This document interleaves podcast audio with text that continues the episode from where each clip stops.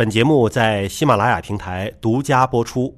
那么今天呢，我们是在国家基因库，我是今晚的主持人向飞，为大家介绍一下今天来到我们国家基因库的两位嘉宾老师，一位是来自于广州的老师啊，广医三院的陈敏教授，陈教授你好。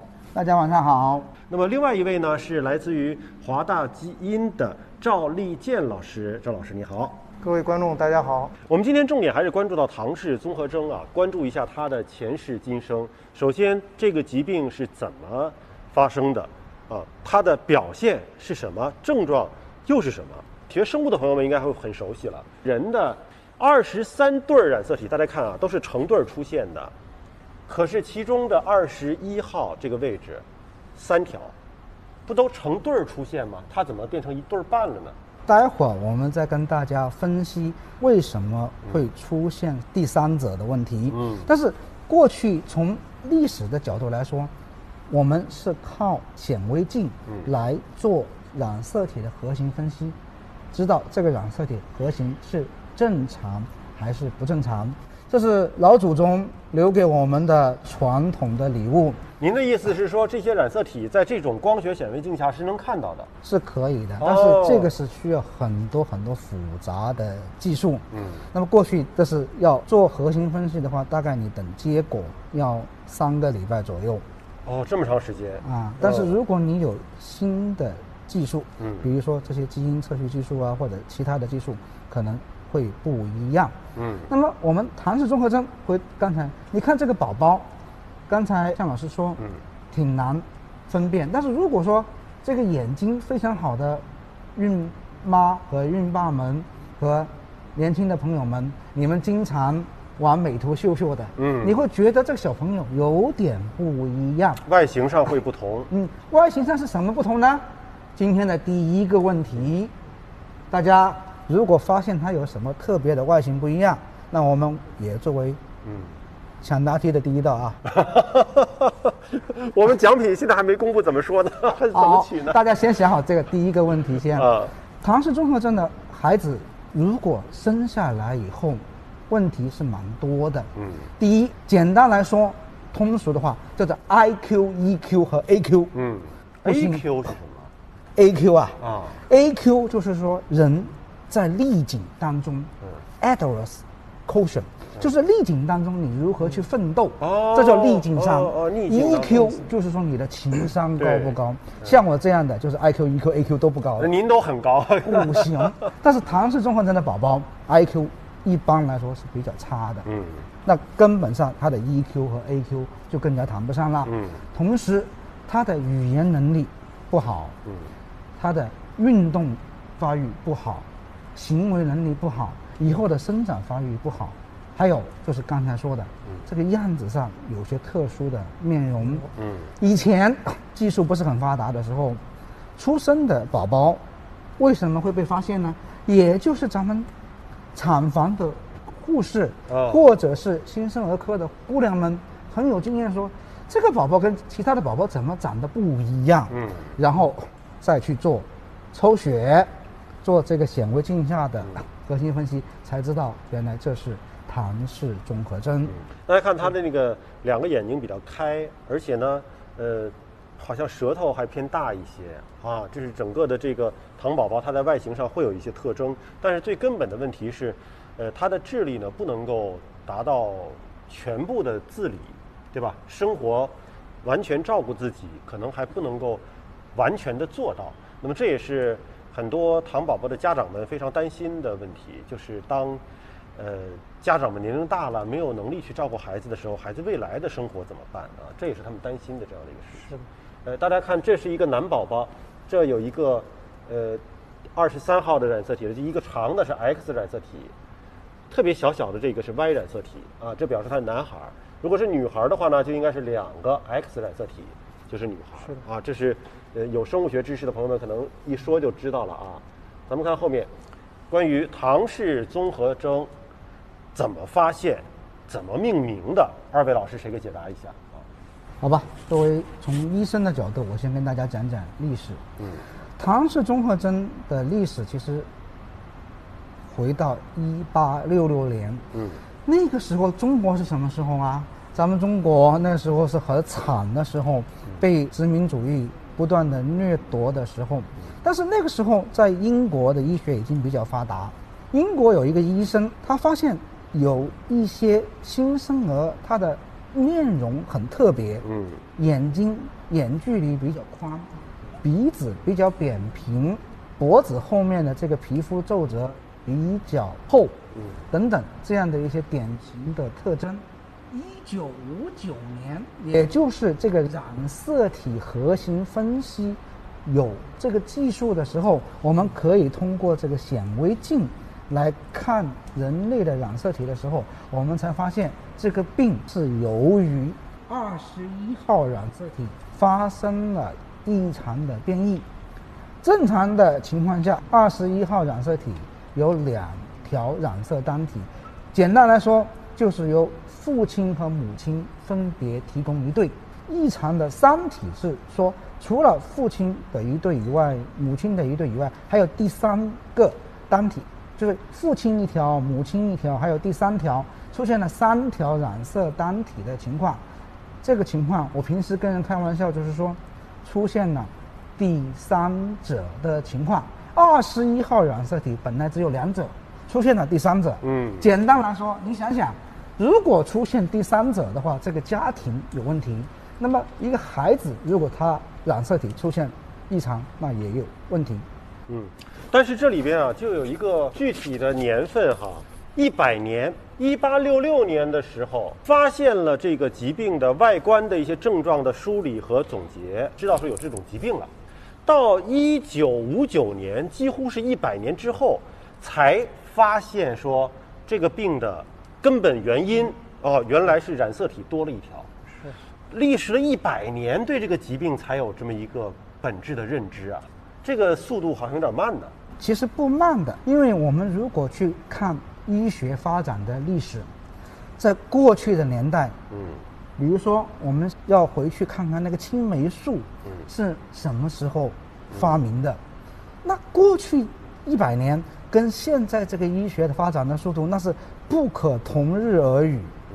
我们可能过去要花一百年才能够获得的进步，现在可能几年就可以了。嗯，所以这就是时代的进步。嗯，或者说我们国家的医疗的发展。嗯，在改革开放以前，那就一八六六到一九七八年，那是很落后的。但是你想。从我们念大学开始，最近这二三十年，我们的进步是不是非常非常的快？那么，一九五九年的时候，知道是因为多了条染色体之后，一九六五年，世界卫生组织正式的把它命名为唐氏综合征了。那么，这个唐氏是根据谁命名的？也没有根据这个法国遗传学家的名字命名啊，还是根据一百年前的这个总结症状的这个唐先生命名的，是吧？Dr. Don，Dr. Don 是第一个人在文献上，他第一个报道了。嗯，所以这个是有一个命名原则，就是说，如果您第一个发现的，在这种有很好的证据的文献当中有记载的，往往就用他的名字来命名。那么毫无疑问，就像很多天上的星星，哪一颗星星怎么命名的话，国际的行业学会都有这样的。一个游戏规则去怎么样去命名，其实也是从某种程度上，也为了纪念这位医生对于医学史的贡献。嗯，我们这张图能够更简单明了的跟大家解读一下这个唐氏综合征，说染色体多了一条，怎么多过来的？就是图的左手边，大家看到的是正常的精子卵子结合的时候，其实各把一条染色体结合在一起，就变成了。呃，新生儿的了，新生儿的这个受精卵的细胞了。那么右手边这张图，就是在有一方很可能没分开，直接把两条染色体直接就跟另外一半的一条染色体结合在一起了，就变成了三体。那么在第二十一号染色体的这个位置，如果是有三体的话，就是唐氏综合征。啊，这个在您临床当中的实践来看啊，多的那一条是。父亲给的多还是母亲给的多呀？其实多数是母亲给的多哦，因为有一些叫做萝卜性育位的情况，嗯，那是由于女方的情况所导致的。但是如果说上一胎是唐氏综合征，下一胎是不是一定是唐氏综合征呢？它是不是有这样的机体的特征，容易分不开呢？如果说是我刚才说的是那种萝卜性育位的话，它下一次的机会就很高。嗯，但是如果说他夫妻双方本身的染色体都是正常的，那么下一次再发生的机会只是轻微的增加一点点。嗯，比如说根据文献报道，大概是增加百分之零点五的风险。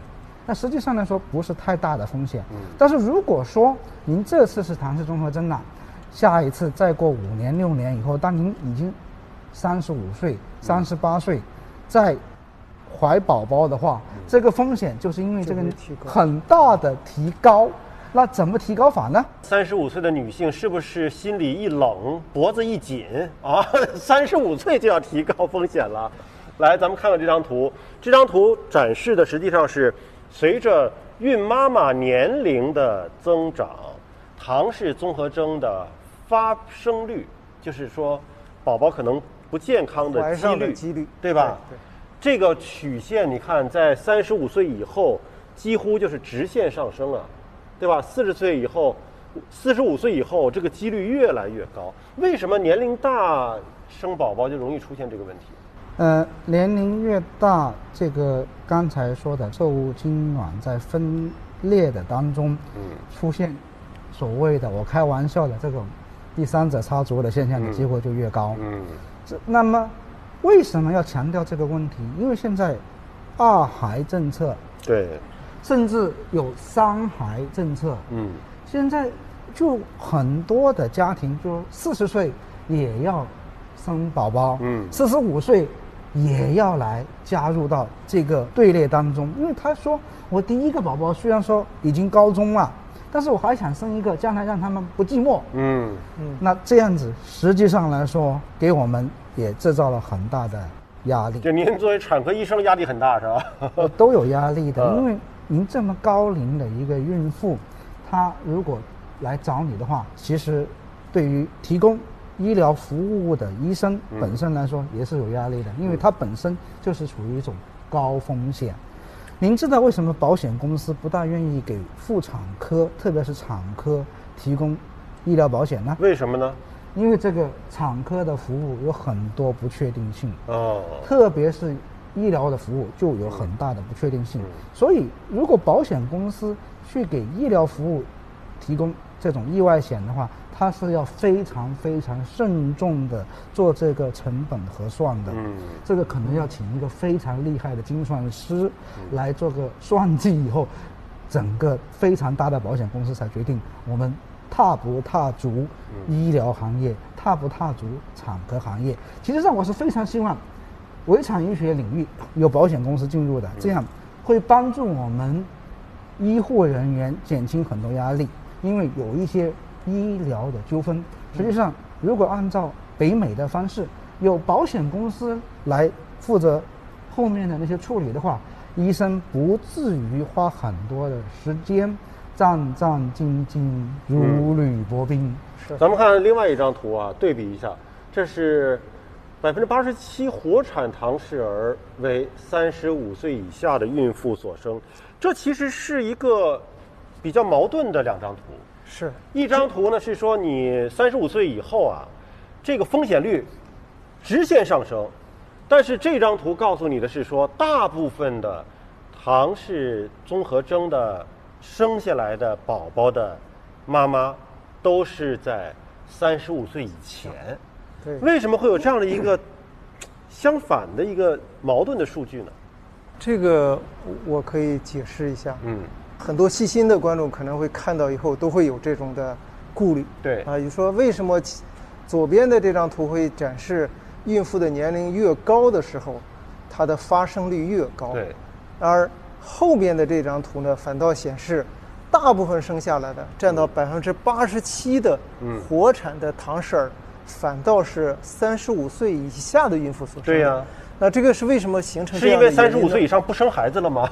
不是 啊。第一，对于三十五岁以上的孕妇啊，早在二零零一年，国家的母婴保健法就把它纳为了高风险的孕妇。哦，所以说这部分的孕妇很多都进行了必要的产前筛查和产前诊断。就他知道自己风险高，所以他加重加重了检测的这个这个这个密度啊。是的，是的，嗯。而一些三十五岁下的孕妇，尤其是一些年轻的妈妈，对，她反倒不是很在意，忽视了，忽视了。所以说产检率的不足，所以导致了。活产下来的糖绳儿，反倒是在这个群体里面。这就好像说淹死的都是会游泳的一样，对吧？我不会游泳，我下了游泳池，我谨小慎微，对吧？游泳圈、游泳衣什么我都全都带上。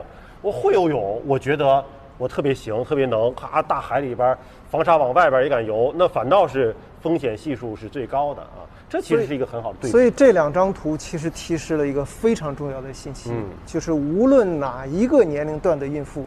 都要非常重视对产前筛查和产前诊断，因为它的发生率还是相对比较高的，对吧？是的，是的。只能说是三十五岁以上更高，更高。但是不意味着是三十五岁以前你就没风险，是啊，这这绝对是两回事儿。